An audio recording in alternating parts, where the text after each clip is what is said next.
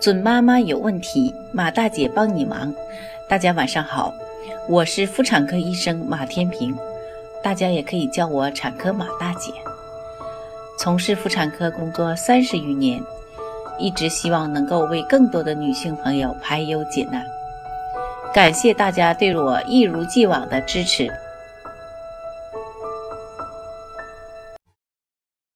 各位宝妈，说到辅食。多的是你不知道的事儿。辅食添加的时间呢，只有一年左右，但是当妈的千万不可忽视。如果一开始你的喂养方式就不对，孩子挑食偏食、不好好吃饭等问题，将会是你未来一到三年内最头疼的事儿。辅食加得好，妈妈不得了。所以辅食添加是考验各位准妈的大事情。那么辅食添加的大原则和辅食添加的小细节有哪些呢？今天马大姐就和各位准妈聊聊怎么添加辅食。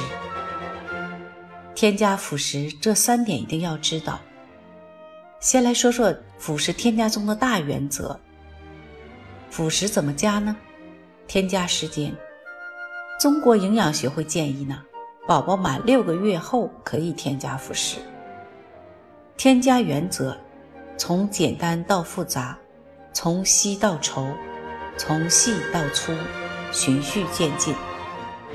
食材添加顺序：根据中国人的饮食习惯，建议是米粉、菜泥、果泥、肉泥，食物性状顺序，从泥糊状食物到小块状食物，到成人食物。以胡萝卜为例，宝宝从吃胡萝卜泥、胡萝卜碎、胡萝卜粒，过渡到日常的炒胡萝卜片等。重点，每个宝宝每餐的奶量或者辅食量不是一成不变的，宝宝有自己的喜好和判断，不要强喂，不要追着喂。辅食怎么做呢？蔬菜米粉泥做法。是把蔬菜煮熟切碎后拌入米糊中，重点是呢，把煮熟的蔬菜直接用辅食机打成泥是错的。那哪些辅食坚决不能加呢？黑名单是盐、蜂蜜、巧克力。盐，根据《中国居民膳食指南》二零一六年的建议，日常饮食，母乳、配方奶。辅食中钠和碘的含量已经能够满足宝宝的实际需求，所以宝宝一岁以内都不需要额外加盐，一岁以上也无需刻意加盐。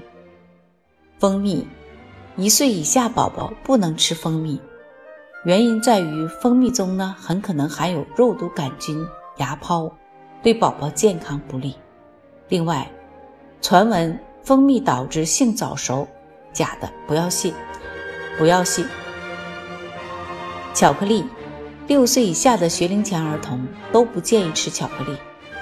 很多巧克力的成分都是代可可脂，通常都含有反式脂肪酸，长期摄入对宝宝的身体健康非常不利。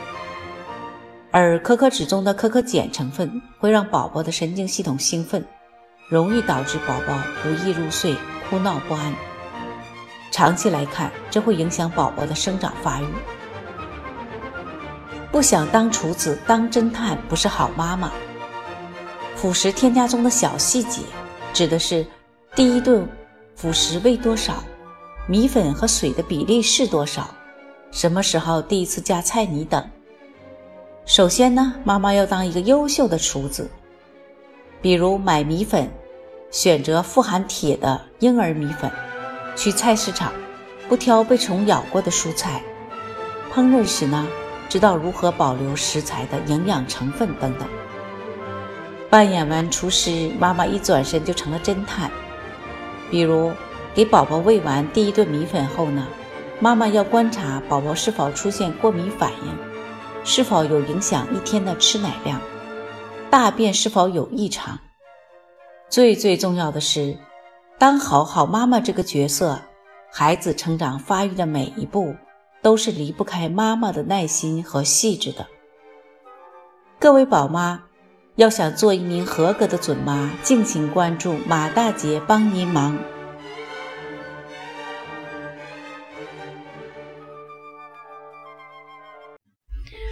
准妈妈有问题，请找产科马大姐。